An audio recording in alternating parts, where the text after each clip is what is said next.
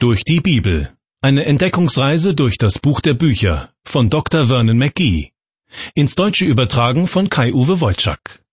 Herzlich willkommen zu einer neuen Ausgabe der Sendereihe Durch die Bibel. Falls Sie die letzte Sendung mit einer entsprechenden Ankündigung nicht gehört haben, werden Sie sich vielleicht wundern, dass diesmal der Anfang des zweiten Buches Mose auf dem Programm steht. Denn nach dem Matthäusevangelium, durch das wir uns in den letzten Wochen hindurchgearbeitet haben, sollte doch eigentlich das nächste Buch im Neuen Testament, also das Markus-Evangelium folgen. Aber nicht in dieser Sendereihe. Immer wieder werden wir nämlich zwischen dem Alten und dem Neuen Testament hin und her wechseln. Nicht nur einfach um der Abwechslung willen, sondern weil sich auf diese Weise viele Zusammenhänge zwischen den biblischen Büchern besser aufzeigen lassen. Das heißt, wenn wir mit dem zweiten Buch Mose durch sind, werden wir wieder zum Neuen Testament zurückkehren und uns dann das Markus Evangelium vornehmen. Heute also das zweite Buch Mose. Zunächst eine Einführung und dann das erste Kapitel. Dort geht es um den Sklavendienst der Israeliten in Ägypten.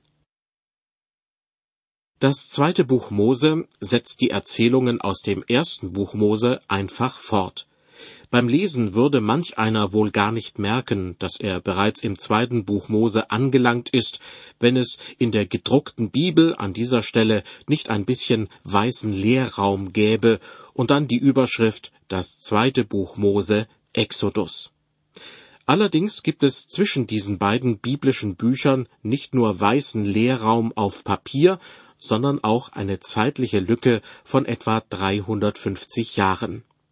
In dieser Zeit, aber auch schon davor und danach, lebt das Volk Israel in Ägypten, im Lande Gosen oder Goshen. Im zweiten Buch Mose Kapitel 12 wird berichtet, die Zeit aber, die die Israeliten in Ägypten gewohnt haben, ist 430 Jahre. Wegen einer Hungersnot in Kanaan waren die Israeliten dorthin gezogen. Der Pharao persönlich hatte ihnen dafür die Erlaubnis gegeben, denn Josef, ein Sohn Jakobs, war in Ägypten zum Stellvertreter des Pharaos aufgestiegen. Zuerst konnten sich die Israeliten über die Lebensumstände in dem fremden Land nicht beklagen. Doch als ein neuer Pharao an die Macht kam, wurden die Israeliten mehr und mehr unterdrückt. Schließlich mussten sie sogar Sklavenarbeit leisten und unter anderem für die Ägypter Lehmziegel anfertigen. Das zweite Buch Mose wird auch als das Buch Exodus bezeichnet. Dieses Wort kommt aus dem Griechischen und Lateinischen und bedeutet Auszug. Diese Bezeichnung ist absolut zutreffend, denn im Mittelpunkt steht der Auszug der Israeliten aus Ägypten. Ihre Befreiung aus dem Sklavendienst, die von Mose vorangetrieben wird, ist mit einigem Blutvergießen verbunden. Und ohne Gottes Eingreifen wären die Israeliten wohl niemals frei gekommen. Interessanterweise gibt es im neutestamentlichen Hebräerbrief eine Passage, die den Inhalt des zweiten Buches Mose recht gut zusammenfasst. Gleichzeitig wird angedeutet, warum dieses alttestamentliche Buch auch für Christen von Bedeutung ist.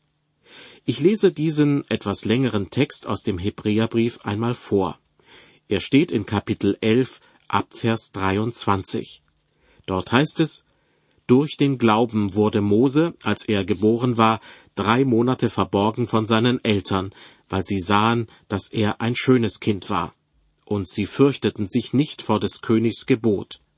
Durch den Glauben wollte Mose, als er groß geworden war, nicht mehr als Sohn der Tochter des Pharao gelten, sondern wollte viel lieber mit dem Volk Gottes zusammen misshandelt werden, als eine Zeit lang den Genuss der Sünde haben, und hielt die Schmach Christi für größeren Reichtum als die Schätze Ägyptens, denn er sah auf die Belohnung.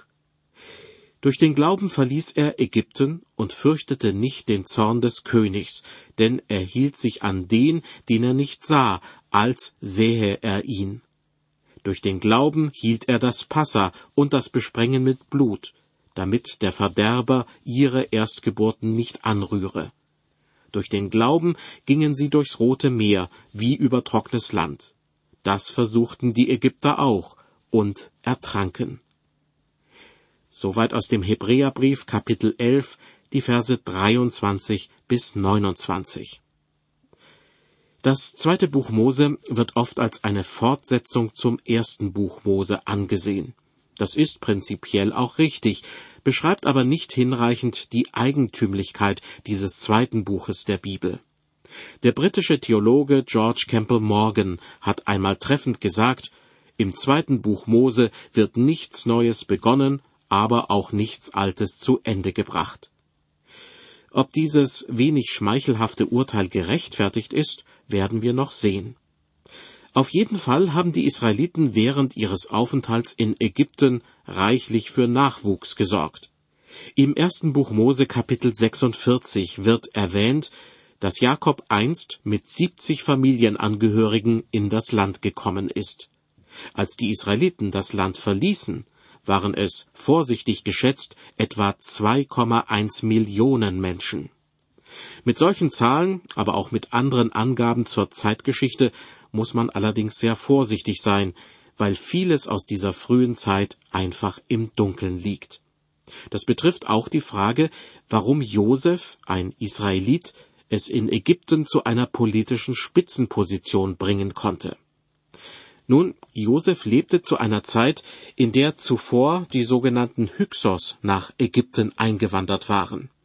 Um das Jahr 1700 vor Christus kamen die Hyksos als Nomaden aus dem Gebiet des heutigen Syrien, Jordanien und Israel, rückten bis in das Nildelta vor und besiedelten weite Teile Unterägyptens.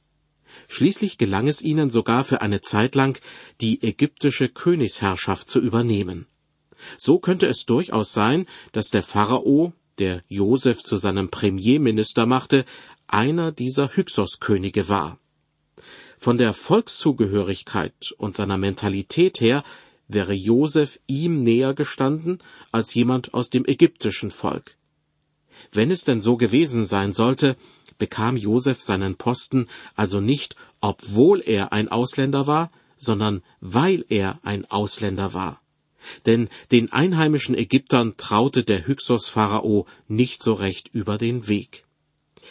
Doch irgendwann wurden die Hyksos wieder aus Ägypten verdrängt und eine einheimische Pharaonendynastie kam wieder an die Macht. Die hatte für Ausländer nicht viel übrig, und so begann für die Israeliten eine Zeit der Unterdrückung. Da kam ein neuer König auf in Ägypten, der wusste nichts von Josef, heißt es im zweiten Buch Mose, Kapitel 1, Vers 8. Wie schon erwähnt, gibt es zwischen dem ersten und dem zweiten Buch Mose eine zeitliche Lücke von etwa 350 Jahren. Das erste Buch Mose endete mit Berichten über den Tod Jakobs und seines Sohnes Josef. Die zentrale Figur im zweiten Buch Mose ist zugleich auch dessen Namensgeber, nämlich Mose.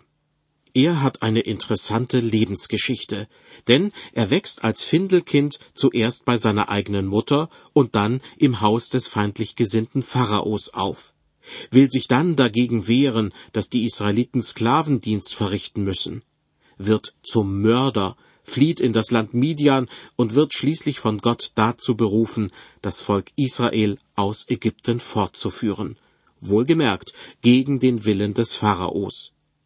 Erst nachdem Gott zehn Plagen über die Ägypter kommen lässt, gibt der Pharao klein bei. Soweit eine kurze Einführung in das zweite Buch Mose. Gleichzeitig wissen Sie jetzt ungefähr, was Sie in den nächsten Wochen in dieser Sendereihe erwartet. Wenden wir uns nun dem Bibeltext zu. Kapitel 1. Die ersten Verse schlagen gewissermaßen eine Brücke zum vorangegangenen ersten Buch Mose. Es werden die wichtigsten Personen aufgeführt, die mit dem Stammvater Jakob nach Ägypten gekommen sind. Dann wird mit wenigen Worten die zeitliche Lücke zwischen dem ersten und dem zweiten Buch Mose geschlossen. Ich lese die Verse eins bis fünf. Da heißt es, dies sind die Namen der Söhne Israels, die mit Jakob nach Ägypten kamen. Ein jeder kam mit seinem Hause. Ruben, Simeon, Levi, Juda, Issachar, Sebulon, Benjamin, Dan, Naphtali, Gad, Asser. Und alle leiblichen Nachkommen Jakobs zusammen waren siebzig an Zahl. Josef aber war schon vorher in Ägypten. Ganz zum Schluss des ersten Mosebuches, im allerletzten Kapitel, da wurde berichtet, wie zunächst der Stammvater Jakob und später auch sein Sohn Josef starben. Hier knüpft das zweite Buch Mose nun gleich an, und zwar mit Vers 6. Im Anschluss daran folgen dann die 350 Jahre, über die es einfach nur heißt, dass sich die Israeliten in Ägypten kräftig vermehrt haben. Ich lese nun die Verse 6 bis 8. Als nun Josef gestorben war und alle seine Brüder und alle, die zu der Zeit gelebt hatten, wuchsen die Nachkommen Israels und zeugten Kinder und mehrten sich und wurden überaus stark, so dass von ihnen das Land voll ward. Da kam ein neuer König auf in Ägypten, der wusste nichts von Josef. Der zuletzt gelesene Satz markiert eine große Wende für das weitere Schicksal der Israeliten. Wie ich vorhin schon geschildert habe, wurden die Hyksos, die eine Zeit lang in Ägypten herrschten, vielleicht durch eine einheimische Pharaonendynastie abgelöst. Die Hyksos gehörten wie die Israeliten zur Völkerfamilie der Semiten und fühlten sich deshalb möglicherweise mit ihnen verbunden. Der ägyptische Pharao, der jetzt das Land beherrschte, war dagegen nicht gut auf die Israeliten zu sprechen einfach auch deshalb, weil er die ganze Geschichte mit Josef nicht kannte. Josef war in Ägypten ein angesehener Mann gewesen, denn als Stellvertreter des damaligen Pharaos hatte er dafür gesorgt, dass große Getreidevorräte angelegt wurden, um das Land während einer Hungersnot über die Runden zu bringen. Aus meiner Sicht zeigt dieses historische Beispiel, wie wichtig es ist, gute Verbindungen nicht abreißen zu lassen. Das können Verbindungen zu anderen Menschen sein, aber auch Werte und Verhaltensweisen, die von einer Generation zur anderen weitergegeben werden. Ich denke da zum Beispiel an die Weitergabe des Evangeliums. Wenn Eltern ihren Kindern von Gott erzählen und sie auf eine christliche Weise erziehen, ist damit schon mal eine gute Grundlage geschaffen. Doch wenn aus Kindern Jugendliche werden, meinen viele Eltern, dass sie ihre christliche Erziehung erstmal für ein paar Jahre auf Eis legen sollten. Und mit 17, 18 oder 19 Jahren sollen sich die jungen Erwachsenen dann selbst entscheiden, ob sie als Christen weiterleben wollen. Eine solche Vorgehensweise halte ich jedoch für falsch. Denn womöglich muss man dann in Anlehnung an Vers 8 feststellen, es kam zwar kein neuer König ins Land, aber da kamen andere Herausforderungen auf die jungen Leute zu, und sie wussten nichts mehr von ihrem Kinderglauben. Ganz klar, Jugendliche sollte man nicht dazu zwingen, sonntags in den Gottesdienst mitzugehen oder am Mittagstisch laut zu beten. Aber man sollte mit ihnen im Gespräch bleiben über den Glauben. Ihnen gegenüber den Glauben einfach für ein paar Jahre ganz auf Eis zu legen, das ist keine gute Idee. Ich habe mich vor Jahren einmal mit einem hochrangigen Manager der Firma Coca-Cola unterhalten. Ich habe ihm gesagt, wie verrückt ich es finde, dass diese Firma jedes Jahr riesige Millionenbeträge in die Werbung steckt, obwohl doch jedes Kind diese Marke kennt. Und das soll auch so bleiben, sagte er zu mir. Dann fragte er mich nach einer bestimmten Kaffeemarke und wann ich zum letzten Mal davon gehört hätte. Ich überlegte einen Moment und sagte dann, ich glaube, als ich ein Kind war, da war dieser Kaffee ziemlich bekannt. Sehen Sie, meinte mein Gegenüber, ich möchte nicht, dass es uns mit unserer braunen Brause auch einmal so ergeht. Deshalb machen wir Werbung. Nicht um Werbung, aber ums Weitererzählen von Generation zu Generation geht es auch bei anderen Dingen. So war es für mich schier unbegreiflich, dass meine eigene Tochter und mein Schwiegersohn noch nie etwas über die große Depression in den USA gehört hatten.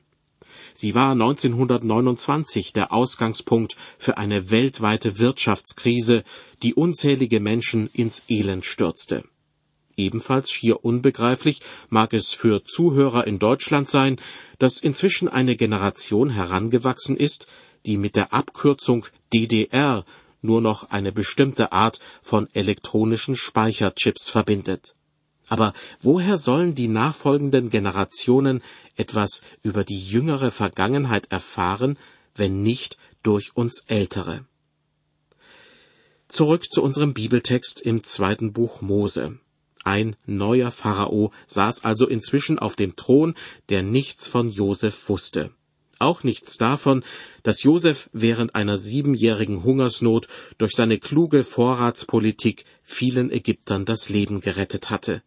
Und der in Ägypten damals wie ein Volksheld verehrt wurde, so dass man nach seinem Tod nicht einmal seinen Leichnam außer Landes schaffen und ihn in seiner Heimat bestatten konnte.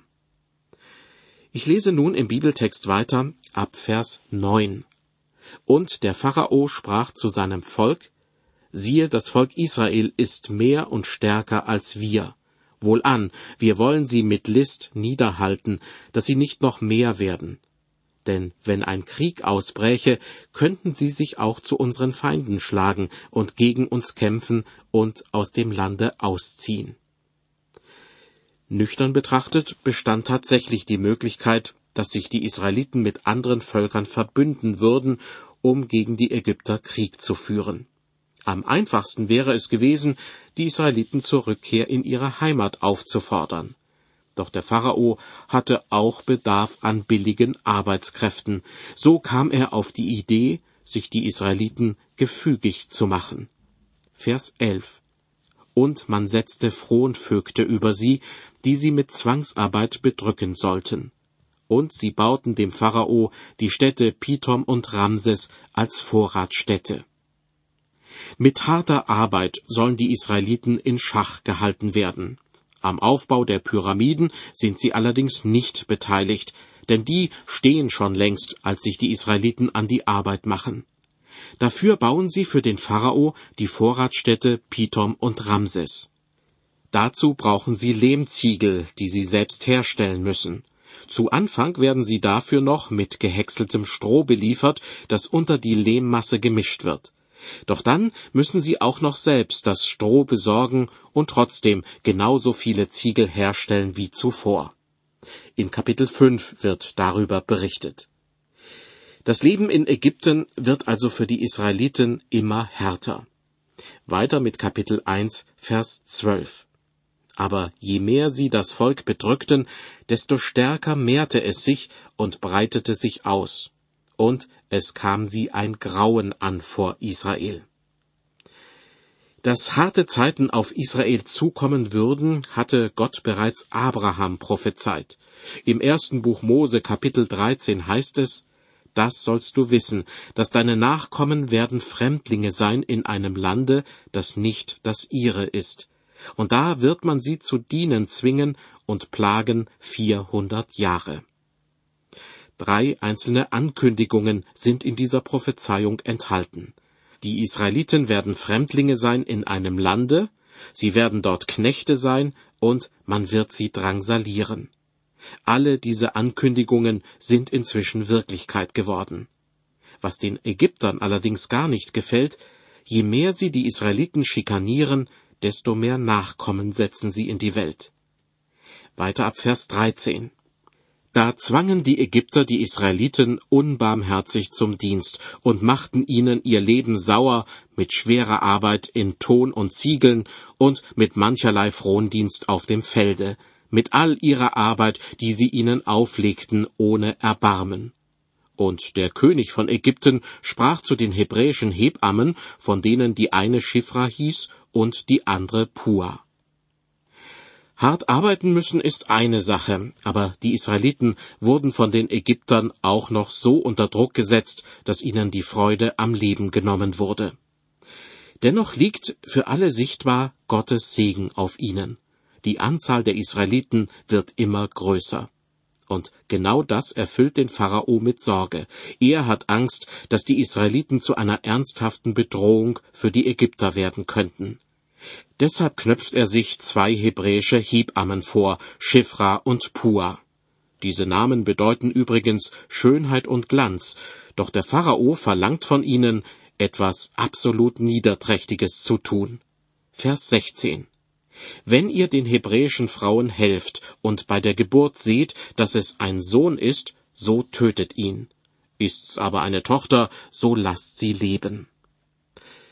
Der Pharao will offenbar verhindern, dass eine neue Generation an wehrhaften Männern heranwächst. Gleichzeitig wird auch die Geburtenrate sinken, weil es in 20 oder 30 Jahren für die israelitischen Frauen nicht genügend Ehemänner gibt. Abgesehen davon sollten wir daran denken, dass viele Jahrhunderte später auch Jesus Christus aus dem Volk Israel hervorgehen wird. Hinter dem Plan des Pharaos sehe ich deshalb auch den Teufel am Werk. Wenn dieser Plan tatsächlich funktionieren sollte, würden die Israeliten in absehbarer Zeit aussterben. Jesus als Heiland der Welt würde niemals geboren werden. Das ist Antisemitismus in Reinkultur. Seitdem hat es viele Versuche gegeben, das jüdische Volk auszulöschen. Zu manchen Zeiten hat sich sogar die Kirche beteiligt und damit schwere Schuld auf sich geladen.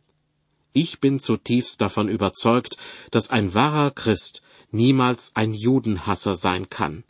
Und die Bibel gibt keinen Anlass dazu, Judenhass auf irgendeine Weise zu rechtfertigen.